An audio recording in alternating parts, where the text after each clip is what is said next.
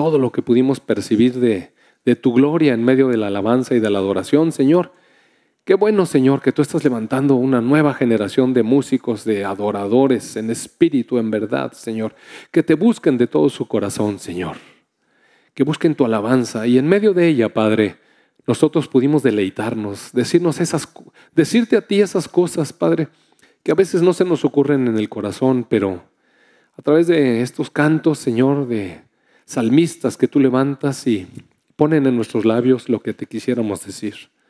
Gracias, Padre. Gracias por tu amor.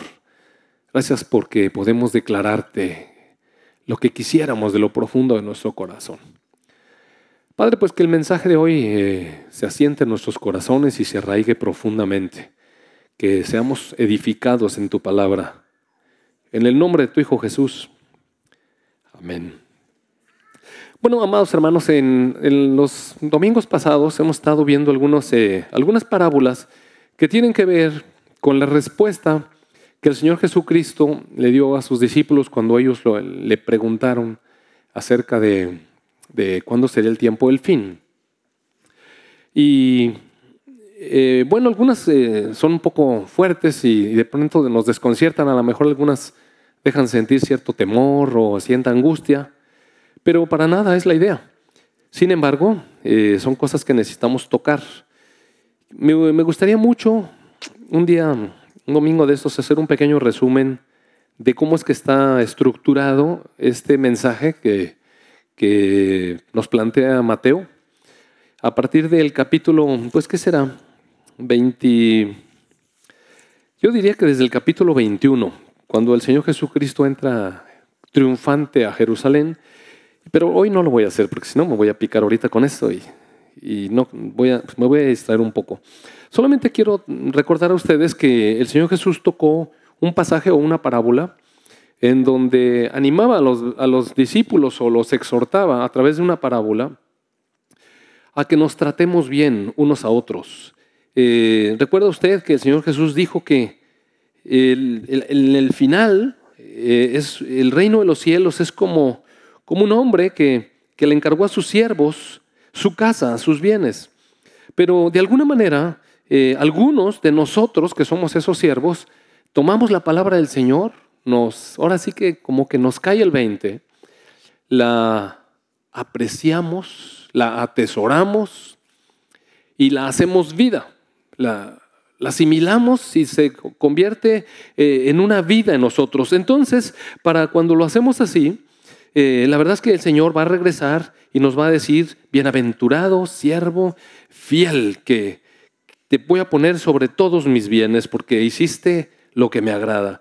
Pero también dice la palabra que va a haber eh, algunas personas que habiendo escuchado la palabra, habiendo escuchado este reconvenir del Espíritu Santo en los corazones, no, no atienden y, y maltratan a los consiervos que que se ponen nada más de, glotones y, de tomadores y se olvidan que tenemos una responsabilidad en el reino de los cielos.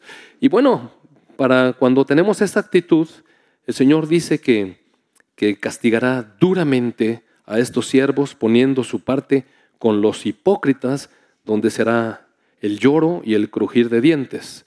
Y aunque es una palabra, digamos, dura, pero pues la invitación está abierta a hacer lo correcto. Si podemos amarnos, si podemos cuidarnos unos a los otros, si podemos entender que el Señor Jesucristo un día va a regresar y, no decimos, bueno, que al cabo que falta mucho. estas personas a veces dicen, no, hombre, falta mucho.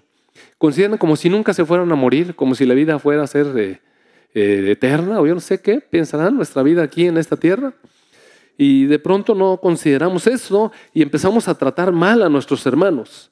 Mire, amado hermano, la palabra dice que el Señor castigará duramente esas actitudes.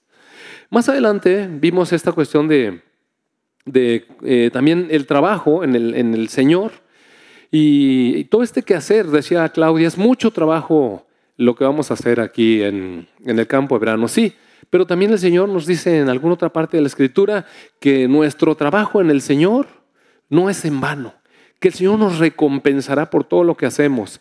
Y es verdad que hay que trabajar duro en, nuestro trabajo en el mundo, ¿verdad? Y en nuestro quehacer como, como padres, como esposos, como esposas, en todo lo que tenemos, nuestras responsabilidades civiles.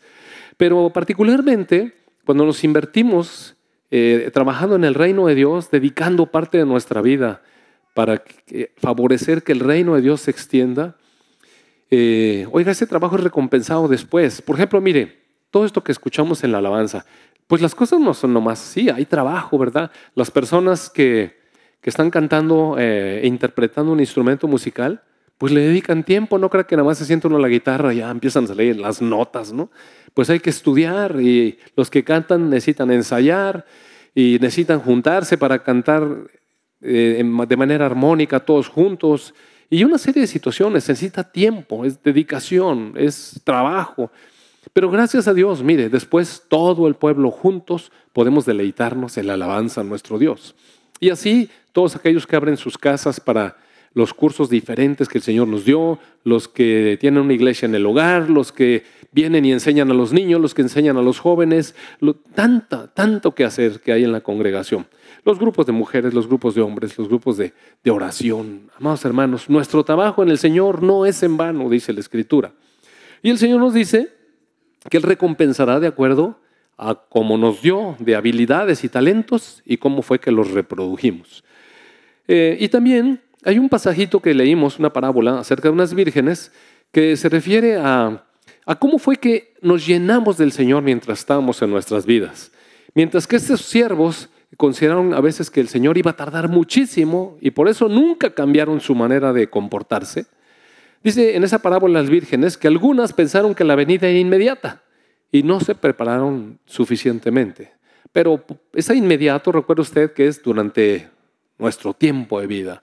El Señor no llegó y poco a poco fueron muriendo estas vírgenes. Es decir, muchos cristianos han estado esperando el regreso del Señor y han muerto en el Señor, dormido, digamos.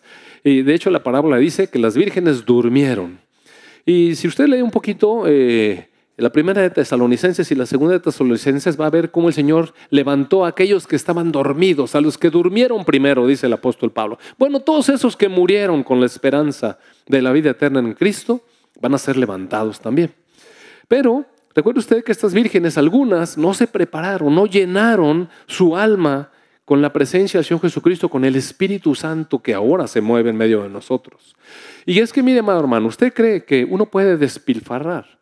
Uno puede despilfarrar los dones del Señor, el Espíritu Santo que nos es dado. Uno lo puede menospreciar, contristar o simplemente no atender.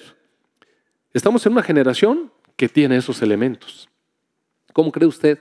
¿Cómo cree usted que se va uno a parar eh, después delante del Señor con todo lo que nos dio? La gracia derramada, su espíritu disponible, su presencia asequible.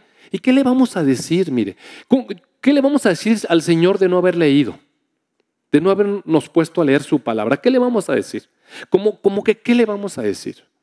Mire, si nosotros, que, somos malos, dice la Escritura, de pronto nos ponemos eh, exigentes, cuando uno le, le invierte a los hijos, oiga, el padre sale a trabajar, la madre sale a trabajar, y, tratando de, de que el esfuerzo redunde en darle al hijo las mejores oportunidades para que estudie, lo pone uno en la mejor escuela que uno puede, hasta donde uno puede.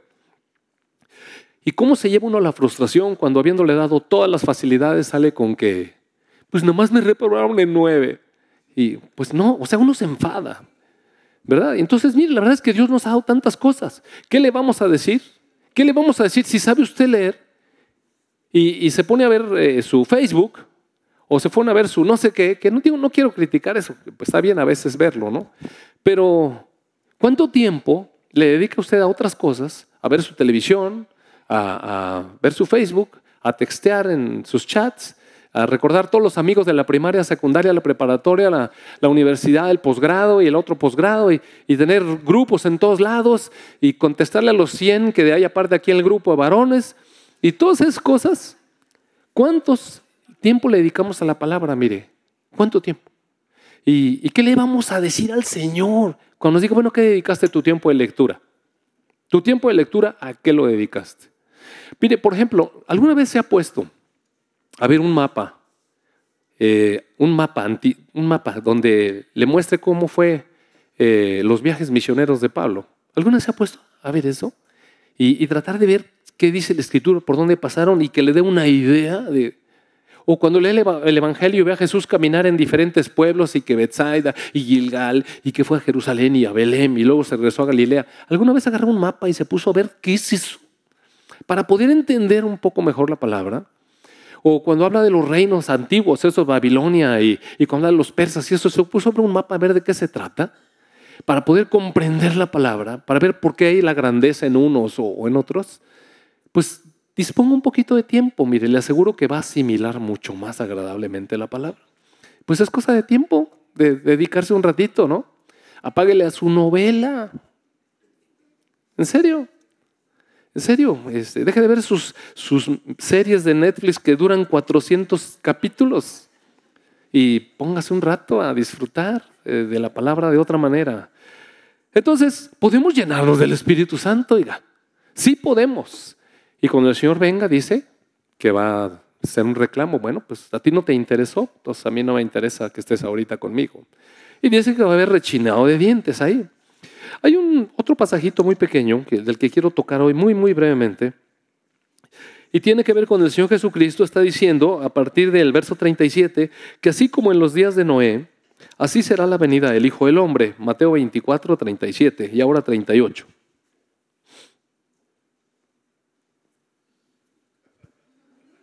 Excelente. Porque como en los días antes del diluvio, estaban comiendo y bebiendo y casándose y dándose en cansamiento hasta el día que no entró el arca, y no entendieron hasta que vino el diluvio y se los llevó a todos. Así será también la venida del Hijo del Hombre. Entonces estarán dos en el campo, el uno será tomado y el otro será dejado. Dos mujeres estarán moliendo en un molino, la una será tomada y la otra será dejada. Velad pues, porque no saben a qué hora ha de venir vuestro Señor. Y este último pasaje trata de las pocas personas que ya no son las vírgenes que durmieron y, descansaron esperando al Señor, sino aquellas personas que hayan quedado vivas hasta esos últimos siete años que la Escritura llama la gran tribulación en la que los primeros tres años y medio va a haber un periodo así un poco confuso, porque el anticristo se va a levantar como un hombre visionario, como un gran economista, como un hombre de paz, como un hombre inteligente, con un carisma increíble y que además va a favorecer a Israel y va a establecer la paz en esa, en esa zona del Medio Oriente que ustedes saben cómo está. Y todo el mundo se va a ir con la finta, mire. Y este hombre va a crecer en, eh, digamos, en fama y hasta en honra, y lo van a empezar a glorificar, pero de pronto las cosas van a cambiar. Y entonces, en algún momento la, iglesia va a ser arrebatada. Y entonces dice la escritura aquí que unos van a estar eh, ocupados, eh, bueno, más bien están ocupados. Si usted se fija, dice que dos estarán en el campo uno será tomado y otro será dejado. Y dos mujeres van a estar también ocupadas, moliendo en molino, la otra será tomada y la otra será dejada. En el Evangelio de Lucas agrega un, otro, fragmento pequeñito donde dice, y dos estarán en una cama, el uno será tomado y el otro será dejado. Es decir, la vida, mire, puede ser que nos sorprenda. Bueno, los que estén en el lado donde el Señor Jesucristo venga, van a estar trabajando si están despiertos. Y como la tierra es redonda, del otro lado va a haber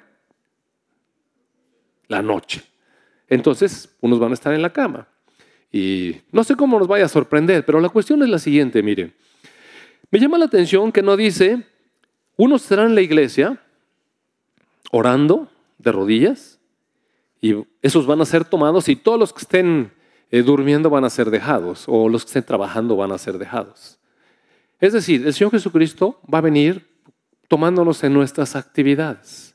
Para que no seamos tan confiados de, eh, eh, o, sí, de pensar que no hay que trabajar, que nada más hay que orar. No, mire, ¿sabe dónde viene el Señor Jesucristo? Por nosotros en nuestras labores. Hay que hacer las labores que tenemos que hacer y hacerlas bien, pero hacerlas como para el Señor. Eh, nosotros vamos a nuestro trabajo sabiendo a qué vamos a nuestro trabajo. ¿A qué vamos a nuestro trabajo? Pues a dar un buen testimonio a que brille nuestra luz en medio de donde quiera que el Señor nos puso y aparte para conseguir el pan de cada día para traer a nuestra casa y poder alimentar a nuestros hijos, porque así es como dice la escritura que debemos ser. Dice la escritura que aquel que no trabaja es peor que un incrédulo y el que no provee para los suyos es peor que un incrédulo y el que no quiera trabajar pues que no coma. Tenemos que trabajar, amados hermanos. Pero bien, mire, no trabajamos con afán para enriquecernos, no, no trabajamos con afán para... Eh, eh, no está muy haciendo esto mucho de cola, ¿no? Este, no trabajamos con un afán para tener, eh, no sé, las arcas llenas en el banco, no sé. Trabajamos con diligencia, mire, con diligencia. Y ciertamente hay que ahorrar, porque a veces podemos trabajar, pero a veces vienen tiempos donde no podemos trabajar. Y la escritura nos enseña que hay tiempos de vacas gordas y hay tiempos de vacas flacas. Entonces, cuando hay las vacas gordas, amado hermano, hay que trabajar y, hacer un patrimonio para cuando vengan las vacas flacas, oiga. Porque mire, ¿sabe que es muy desagradable que las personas no hagan un plan de vida y después cuando son ancianos son una supercarga para la generación que sigue, que tiene que, medio sacar adelante eh, su propia familia y luego encima tú vas a estar manteniendo al tío no sé qué y a la abuelita no sé qué. Ahora no está mal que honremos a nuestra familia. Yo no digo que no ayudemos, hay que ayudar porque trabajamos con nuestras manos y nos esforzamos para ayudar al necesitado. Pero cuando el necesitado ha sido una persona tan irresponsable, oiga, qué carga tan horrible. Eh, una cosa es que se ha necesitado porque no tuvo opción y otra cosa es que necesitaba porque que flojote y que desatento y que es cuidado y, todo se lo gastó sin considerar. Entonces, todos estos pequeños detalles que estoy hablando ahorita tienen que ver con lo que quiero predicar hoy, que Está aquí en el libro eh, de los Hechos, en el capítulo 20. Entonces, hoy no me voy a extender mucho sobre, digamos, este, este concepto del regreso del Señor Jesucristo, porque quiero este, enfocarme a este pasaje que viene en, Hechos 20. Bueno, en Hechos 20 eh, narra un poco de cómo es que Pablo fue haciendo diferentes paradas en diferentes ciudades, por eso les decía yo que agarren un mapa, y los invito a que lean eh, el capítulo 20 completo, pero ahorita voy a arrancar a partir del verso 17.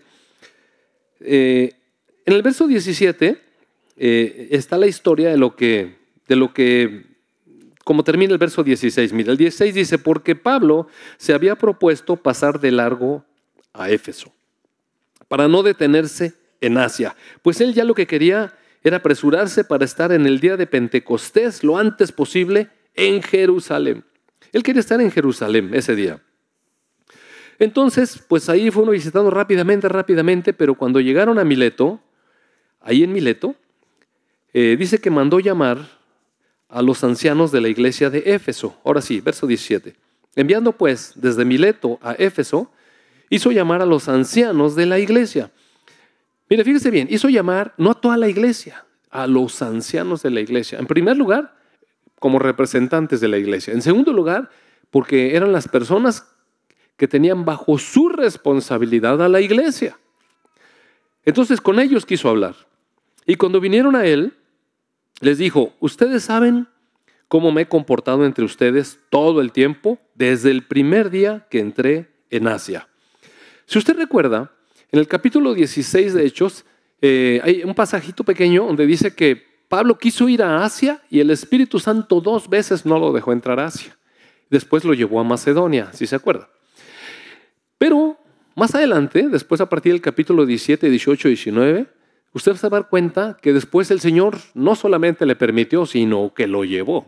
Y una obra profunda en Asia. Asia, lo que le llaman Asia es en realidad Turquía, o sea, es el Asia menor. No fue a China, no fue a Japón, fue a Turquía, el Asia Menor.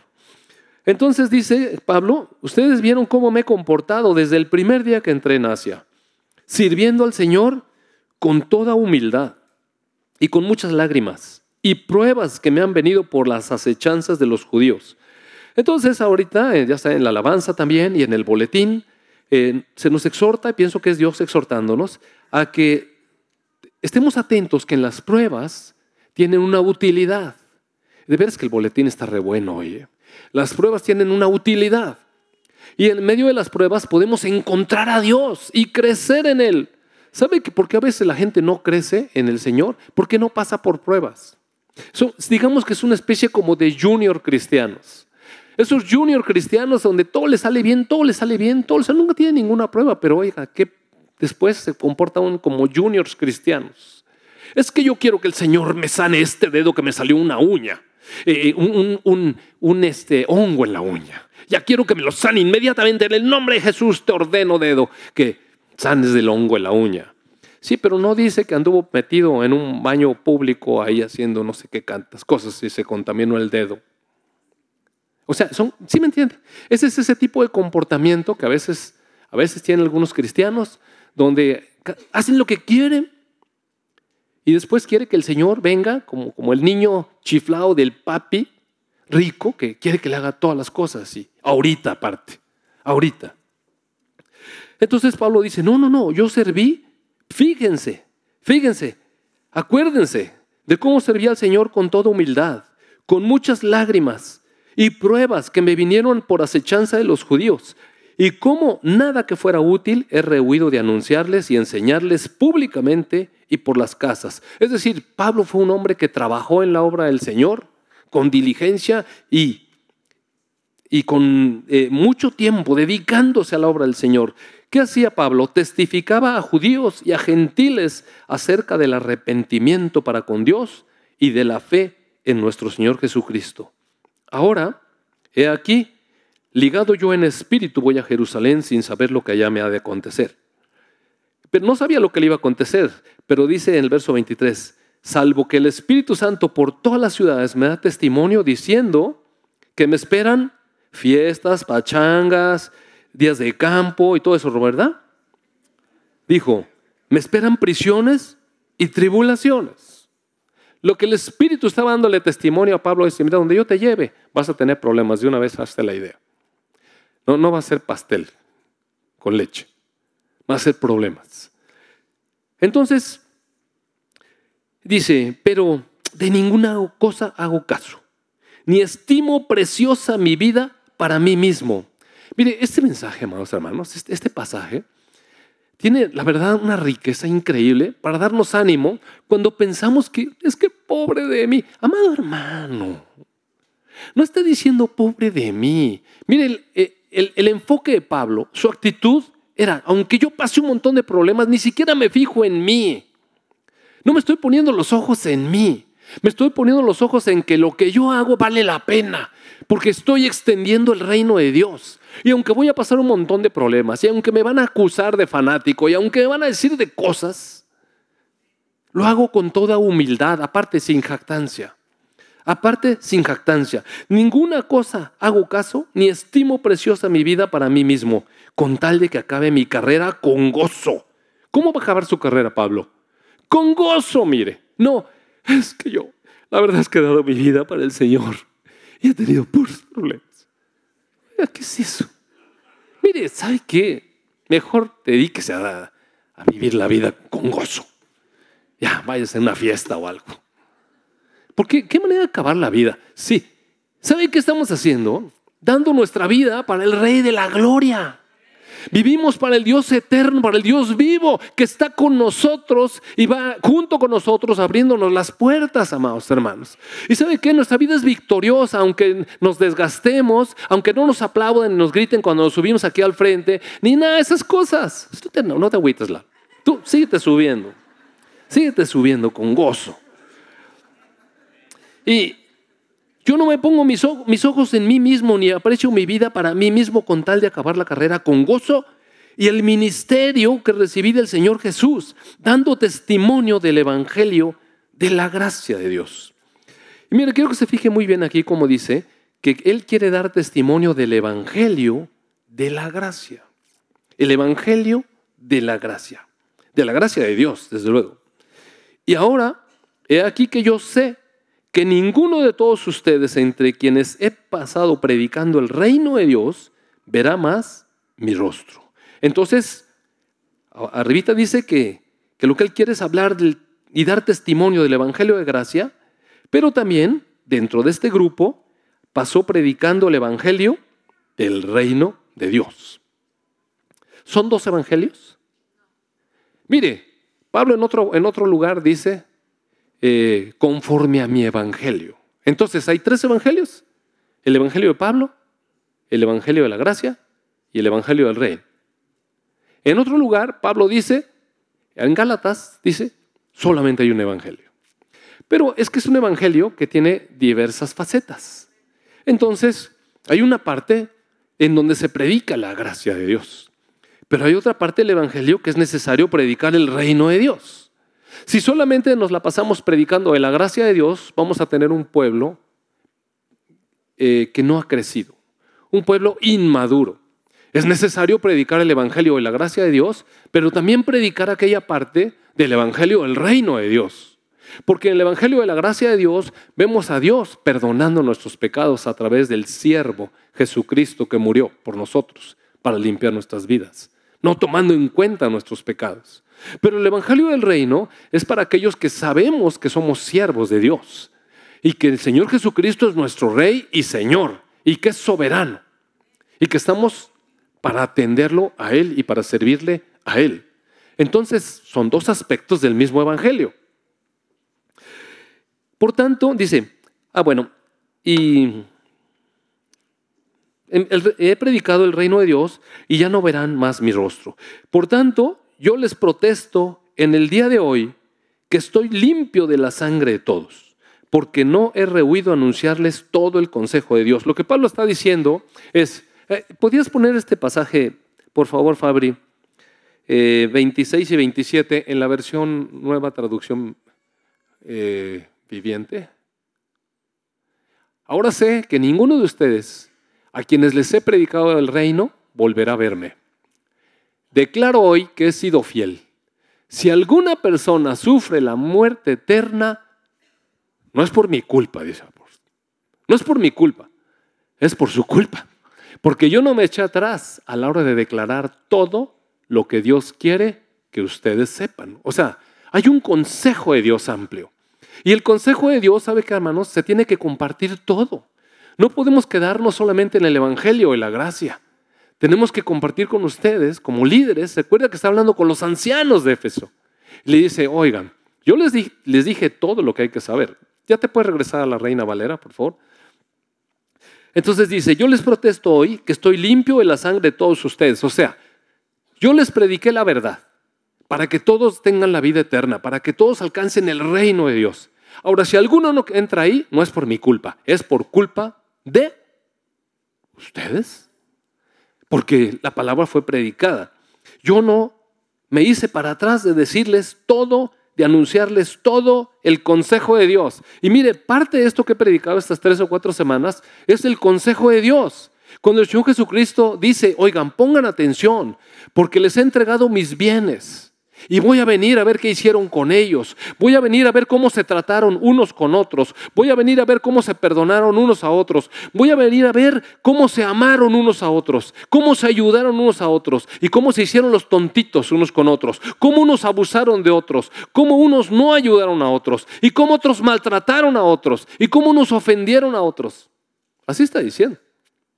Y también voy a venir para ver cómo se llenaron de mi Espíritu Santo cuando estaban en vida, cómo llenaron su alma de mi Espíritu Santo, no solamente el Espíritu, las arras que yo le di de Espíritu Santo, sino esa llenura, esa búsqueda de estar delante de mí cada día para comportarse como es digno de aquellos llamados al camino de vida. ¿Verdad? Y entonces también, también voy a venir y me voy a dar cuenta de cómo fue que trabajaron en la obra del Señor para darles recompensa porque todo el que se haya invertido en el reino de los cielos para dar su vida y trabajar en ello, yo lo voy a tomar en cuenta. Su trabajo en el Señor no es en vano. Entonces, oiga, está bonito.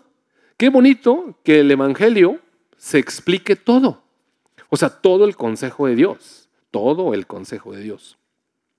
Luego dice, por tanto, por lo tanto, por todo eso que dije, miren ustedes Miren por ustedes, está hablando con los ancianos. Fíjense en ustedes y fíjense en todo el rebaño que el Espíritu Santo les... por todo el rebaño en que el Espíritu Santo les ha puesto por obispos para apacentar la iglesia del Señor, la cual él ganó por su propia sangre. Otra vez, este es un pasaje completamente para los ancianos. Dice, fíjense ustedes, ¿cómo andan ustedes? Por los líderes, ¿cómo andan?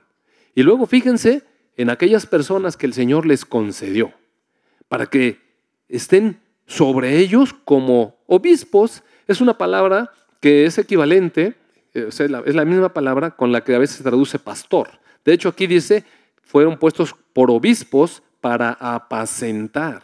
O sea, un pastor apacienta, un pastor alimenta un rebaño.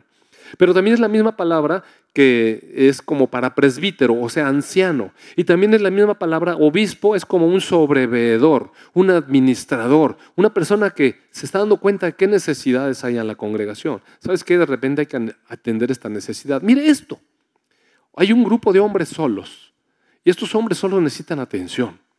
Entonces, a veces no alcanzamos a ver todo, pero hay hermanos, mire, que, que de parte de Dios vienen, oye hermanos, hay un grupo de hombres solos aquí, necesitamos atenderlos. Y pues atenderlos. E, en eso consiste la labor de los administradores de la iglesia, atender las necesidades de la iglesia. Eh, por ejemplo, mire, ahorita están invitando allá al, a esta día de campo. Sí, pero ¿sabe usted que hay muy poquita agua ahorita en la palapa? Entonces, si no llevamos unas letrinas desde las 8 de la mañana hasta las 6 de la tarde, eso ser un conflicto, mire. Necesitamos prepararnos para eso, porque si no después, ¿qué vamos a tener ahí? Necesitamos tres cambios, cuatro cambios. Por eso Carlos decía, lleven dos cambios de, pañal. Entonces, eh, necesitamos atender esas cosas. Mire, parecen tonterías, pero hay que atenderlas. Hay que estar al pendiente de que si los jóvenes se van a juntar aquí, pues eh, existan los elementos que se necesitan para que estén aquí. Tiene que venir la gente que nos ayuda, los que abren la puerta, los que prenden el aire, los que están cuidando todas las cosas, que vigilan, etc. No podemos mandar a los jóvenes ahí. Pues, ay, total, hay que se hagan bolas. No, amados hermanos. Entonces, se necesita a este tipo de personas que administran, que administran, eh, porque es, son las ovejas sobre las cuales el Señor los puso y son ovejas que Él ganó por su propia sangre. O sea, es un rebaño, es un rebaño, mire, valioso. Porque yo sé, dice el apóstol Pablo, que después de mí, después de mi partida, entrarán en medio de ustedes lobos rapaces que no van a perdonar al rebaño. Mire y mire, de pronto hay gente que aprovecha eh, que está eh, en el frente de una congregación para sacar provecho económico de eso. Y el Señor va a hacer justo juicio de todo eso. Aquel que se pase de lanza en serio, va a tener que dar cuenta. Es que van a tener que dar cuenta. Lobos rapaces que no van a perdonar al rebaño. De ustedes mismos se van a levantar hombres que hablen cosas perversas para arrastrar tras de sí a los discípulos.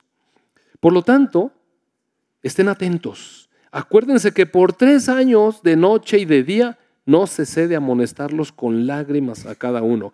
Mire, fueron tres años hermanos, pero a tres años intensos. Pablo estuvo llamando la atención de cada uno. Hermano, eso que estás haciendo, eso no, hermano. Eso no. Y mira, lloraba con él. Y los amonestaba para qué? Para vida eterna. No nada más estar orando todas las veces por la misma persona que, que ahora le duele el callo, mañana tiene tos, es que hoy me duele la cabeza, es que por eso sí está bien. Mire, el Evangelio de la Gracia tiene un tiempo para eso. Y es un tiempo que a veces es muy largo y a veces nos acompaña toda la vida. Hay, hay testimonios, amados hermanos, que, que tenemos cuando llegamos al Señor, que son testimonios de una gracia inmerecida, tremenda, mire. ¿Sabe que cuando yo conocí al Señor, muy poquito tenía de estar en el Señor? Yo creo que tendría unos meses estar en el Señor. Y un día vivíamos en una casa que el techo tenía un block, así como, como alrededor, y, lo que hacía es que se hacía una especie de alberca ahí, no, permitía más, había una salida del drenaje para tirar el agua cuando, cuando llovía mucho, pero teníamos unos árboles y tapaban las ramas ahí el agujero y de pronto pues, había una alberca allá en el techo, no sé para qué le pusieron esos ladrillos ahí. La cosa fue que un día se, se nos inundó esa, esa, a tal punto se inundó nuestra azotea que unos cables que pasaban por ahí de la luz se mojaron e hicieron un corto y se fue toda la luz. Entonces, ay, los hombres. Si uno no sabe nada de electricidad, ¿qué anda haciendo? Pero bueno, mire, uno es hombre y de alguna manera dice, pues yo tengo que resolver esto. Y mi esposa me dice, ¿qué habrá pasado, José Luis? Ahorita yo veo, le dijo. Entonces me subí a la azotea y me di cuenta que era, oiga, mire, el agua me daba hasta aquí. Entonces me subí, claro, cuando anda uno en la casa haciendo cosas, ya saben, ¿no? Se ponen sus chancletas, esas guarachudas y pues me subí metí al, ahí casi sin zapatos, unas chanclas. Y entre así iba. Y entonces me di cuenta que el hoyo pues estaba totalmente tapado con ramas y con un palo le estuve haciendo ahí masaje al... Y sabe qué, mire, se fue el agua. Y ya me bajé pues, como un conquistador, ¿no? Y me dice mi esposa, ¿qué pasó, José? Ya lo resolví, mi amor. Pero el problema es que no venía la luz. Entonces eh, llamé a la comisión y, una persona que, por cierto, fue tu papá, vino, vino este, a la casa de nosotros y se subió y, bueno, él, él era de la Comisión Federal de Electricidad. Entonces se subió y empezó a revisar ahí, todavía estaba muy húmedo el piso y entonces me dice, ah, mire doctor, lo que pasó fue que hicieron un corto los cables, porque hay un segmento del cable que se cosió con el sol y está el cable pelón. Entonces tocaron. Bueno, no tocaron, pero con el agua, este, pues se sabe, ¿no? Y cortazo. Y entonces yo le dije, oiga, y este, si esto estuviera lleno de agua y uno se mete, ¿cómo qué pasaría? Y me dijo, no, doctor, se muere. No, mire, es que mire, fíjese, fíjese la ignorancia. Y cuando, cuando él me dijo que lo grave que fuese el asunto, claro, él no supo, ¿verdad? Claro que no me hubiera dejado meterme ahí. Pero lo que es la ignorancia y cómo, cómo Dios me guardó, mire, en medio de la ignorancia. Porque ni siquiera un toquecito, así un, órale, ¿no? Así como para, para desentumir, sino. Y mire, así como esas cosas, yo le puedo platicar muchas cosas que pasaron en mi vida. Y veo la gracia de Dios y cómo, como un niño, me fue guardando, guardando, guardando. Pero hermanos, hermanos, no podemos seguir así siempre. Y claro que después tenemos que entender que hay también el reino y que el Señor Jesucristo es Señor. Y empezar a, movernos de acuerdo a como el Espíritu Santo nos va diciendo. Mire, el sábado tuvimos aquí el testimonio de Hank. Este testimonio del grupo Abrones. Y este, este Hank nos platicaba cómo en medio de un conflicto de trabajo bastante difícil, cómo el Señor lo fue guiando noche tras noche cuando él se empezaba a desesperar por la situación y le hablaba y le decía que esperara. Y luego él le salían ofertas de trabajo y el Señor lo despertaba en la noche, espérate, no es el tiempo, yo te voy a decir. Y oiga, qué hermoso eso. Qué hermoso que en medio de situaciones difíciles, claro, él ahora platicó él el testimonio de cómo tiene un nuevo trabajo. Pero cuando me platicó yo le dije, mira, no sabemos qué va a pasar en el nuevo trabajo. Usted sabe, cuando usted es invitado por el nuevo jefe, el jefe parece un encanto. Pero ya después de unos años ya no parece tan encantador. Y después de más tiempo ya uno está hasta el copete de ese jefe encantador. Así como encantador el príncipe ese de ahí de la película de Check. Y entonces, eh, a lo que voy es que eventualmente lo importante de todo esto es que él pudo mantener una comunión con Dios. En medio de ese problema, él pudo sentir cómo Dios le hablaba y lo fue dirigiendo y lo fue dirigiendo. Ahorita no, ahorita no, ahorita no, espera. Y le salían nuevas oportunidades y le hablaba gente y se alborotaba. Porque el alma se alborota, mire. Te vamos a ofrecer doble, doble sueldo, el doble lo que ganas. Ah, esta sí es de Dios, esta sí es de Dios. Y entonces él se durmió bien contento. Esta sí es de Dios, doble sueldo. Y el Señor en la noche lo despertó y le dijo, no, espera, ten paciencia, yo te voy a dar lo que yo tengo para ti. Y, oiga, qué bonito. Mire, independientemente a donde tiene el trabajo ahora, yo no sé si le dieron más sueldo o no, aparte no me importa andar metiendo la nariz ahí. Lo que sí le quiero decir es que lo valioso de todo es que Dios, en medio de nuestra circunstancia diaria, lo cotidiano, esté en medio de nosotros. Por eso Dios nos puede decir, vas a estar trabajando, yo voy a venir por ti, te voy a recoger de tu trabajo porque estamos conectados. De eso, de eso se trata, mire. Sin embargo, eh, El Pablo les decía, yo los amonesto con, con lágrimas porque estoy interesado en sus problemas. Y ahora, hermanos, les encomiendo a Dios y a la palabra de su gracia.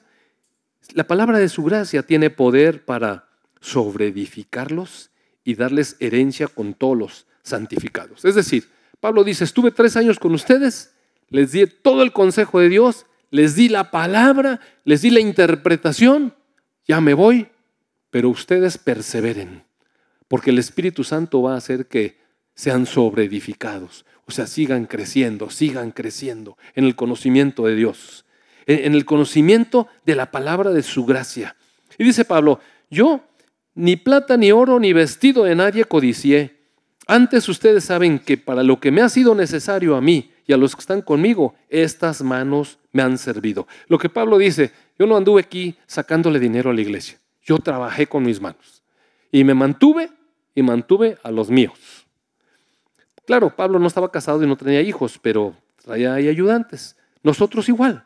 En todo les he enseñado que trabajando así, trabajando así, con las manos, con esfuerzo, con dedicación, debemos ayudar a los necesitados. Y también recordar las palabras del Señor Jesús que dijo, más bienaventurado es dar que recibir. Oiga, que es maravilloso dar, amados hermanos. Es maravilloso dar. Es una oportunidad que Dios nos da increíble. Y todos podemos dar algo, mire. No estoy diciendo que me den a mí, ¿eh? Nomás estoy diciendo, es que si ponemos, si ponemos atención, Dios nos dice, mira, es así, de repente usted va a sentar un, codacito por acá, así como, hey, no te hagas el tonto, aquí, aquí, ahorita, aquí, ahí. Y si estamos atentos, mira, el Señor nos va a arrimar. ¿Dónde? Cuando hubo dicho esas cosas, entonces ya se puso de rodillas, oró con todos ellos, y entonces hubo un gran llanto de todos y se echaban al cuello de Pablo y lo besaban dolidos en gran manera por la palabra que dijo de que ya no iban a ver más su rostro y lo acompañaron a su barco. Amén. Entonces,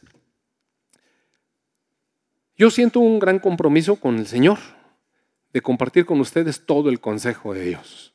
Este, hoy quise hacer este puente eh, no como una justificación, sino para que ustedes sepan, porque es necesario a veces entrar en algunos temas que son feos, que son duros, que son difíciles de comprender. Pero si no se les transmite, amados hermanos, vamos a seguir viviendo solamente con el entendimiento del Evangelio de la gracia. Y déjame decirle que hay que caminar también en el Evangelio del reino, donde el Señor Jesucristo cobra su lugar de Señor, Adón, el amo, el soberano, el rey, Señor de mi vida. Amén. Y así le vamos a seguir unos días y a veces palabras dulces, suaves, de ánimo, de, que el Señor nos puede sanar. Sí, sí nos puede sanar. Déjeme decirle, siempre nos puede sanar. Siempre nos puede sanar. Y siempre nos puede sacar de nuestros problemas. Sí, siempre puede. Pero si nosotros tenemos los ojos en nosotros mismos, mire, no vamos a poder ver la obra de Dios y a dónde nos quiere llevar. Amén. Amado Padre, te doy tantas gracias por tu palabra. Tu palabra, Señor, que nos da revelación, que nos muestra, Señor, que tú eres grande, poderoso, que tú, Señor, enviaste a tu Hijo por amor a nosotros, que la sangre de tu Hijo Jesús nos limpió de nuestros pecados, que abrió el camino para estar delante de tu presencia con confianza, amado Padre. Y también nos dice tu Espíritu, Señor, para que podamos caminar como es digno de aquellos que son tus hijos. Gracias, amado Padre. Te bendigo y te adoro, te alabo y bendigo también a la congregación, Señor, porque estás dando, Señor, tu palabra a cada uno de nosotros, haciéndonos crecer, transformándonos a la imagen de nuestro Señor Jesús. Amén.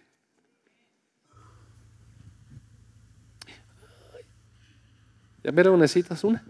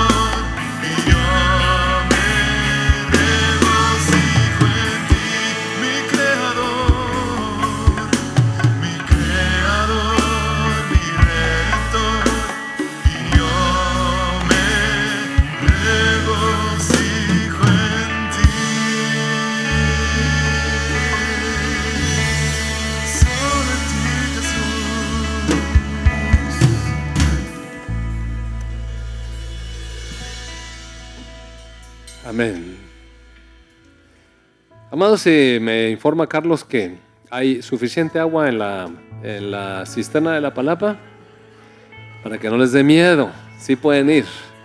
Y si no, mira, el Señor puede dejar caer una torrente aguacero. bueno, ahí se ven y disfruten, disfruten en armonía juntos, los hermanos. Tengan bonita semana. Bendiciones.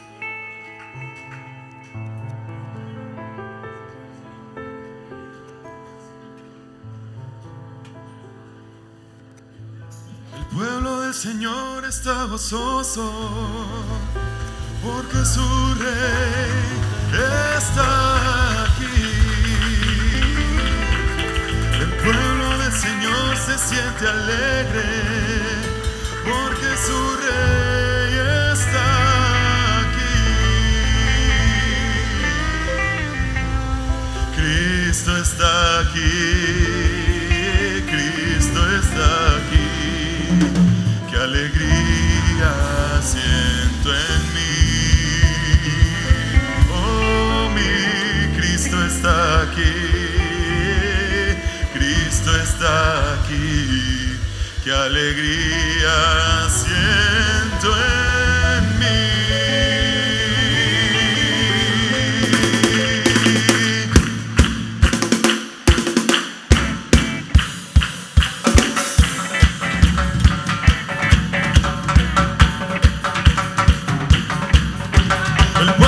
Señor.